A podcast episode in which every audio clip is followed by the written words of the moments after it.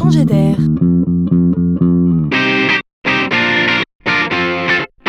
C'est la chronique de Laurent Collen. Tout le problème, c'est le doute. Pour un cultivateur, réussir sa culture est un attendu, un fait normal. À l'inverse, la ratée s'annonce comme un drame.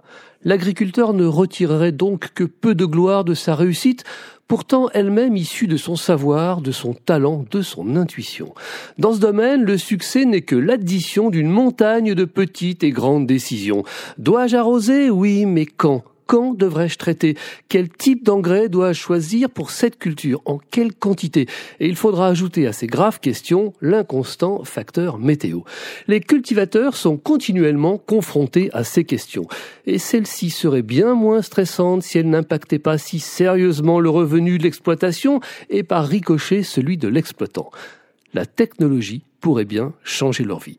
À l'université Purdue aux États-Unis, il a été inventé un scanner portable capable de mesurer toutes les données physiologiques d'une plante, l'humidité, le taux de chlorophylle ainsi que les signes éventuels de maladie. On utilise ici l'imagerie hyperspectrale fondée sur le spectre électromagnétique. Les moindres matières présentes dans la plante sont donc identifiées et quantifiées.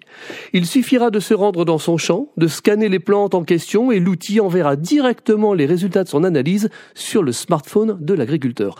Notre cultivateur ne sera plus jamais seul à décider. Le voilà donc épaulé par la science. Les maladies seront détectées avant même qu'elles n'apparaissent visuellement. Comprenez que l'avancée est énorme, le cultivateur aura soudainement un coup d'avance sur la nature. Précieux.